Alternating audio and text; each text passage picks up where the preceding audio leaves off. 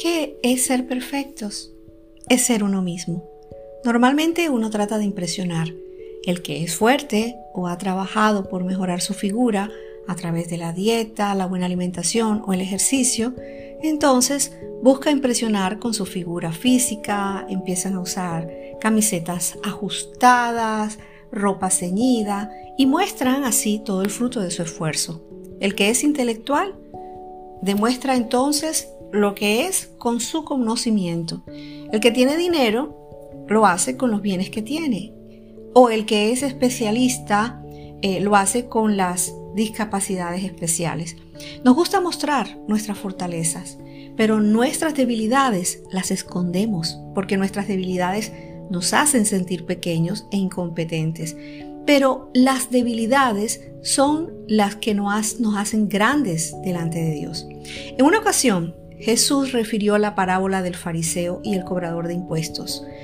Lo encuentras en el libro de Lucas capítulo 18 versículos 11 al 13. Dice, Dios, te doy gracias porque no soy como otros hombres que son ladrones, malhechores, adúlteros, ni mucho menos soy como este cobrador de impuestos. Ayuno dos veces a la semana y te doy la décima parte de todo lo que gano.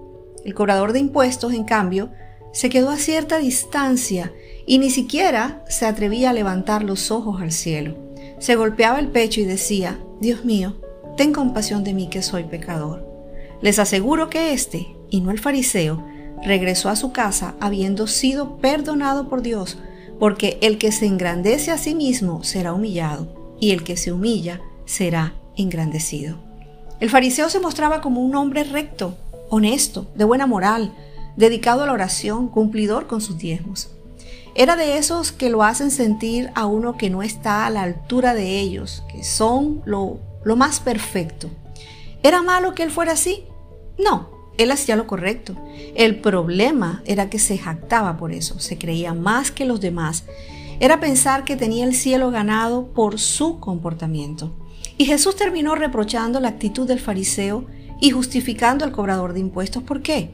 Porque Él se mostró real, con sus debilidades, sin presumir ni tratar de impresionar, a nadie. Eso es ser perfectos, es ser nosotros mismos, con nuestros defectos, con nuestras debilidades, sin tener que estar fingiendo. Un personaje en la Biblia al cual aplaudimos es a José, quien cuando fue tentado por la esposa de su jefe dijo, en esta casa nadie es más que yo. Mi amo no me ha negado nada, sino solo a usted pues es su esposa, así que ¿cómo podría yo hacer algo tan malo y pecar contra Dios? José se mostró real, actuó según sus convicciones y un personaje al cual criticamos es Pedro, quien cuando le preguntaron si era, si era discípulo de Jesús su respuesta fue que me cae una maldición si les miento, no conozco al hombre e inmediatamente el gallo cantó. Pedro no fue capaz de sostener su identidad y una cosa era no decir quién era y otra era negar cuando lo confrontaron con eso. Ahí estuvo el problema de Pedro. Y como Pedro, algunos viven negando su fe al cónyuge, a su familia, a sus raíces y uno debe siempre mostrar lo que es porque ser perfecto no es ser lo que la gente quiere ver u oír, sino ser uno mismo.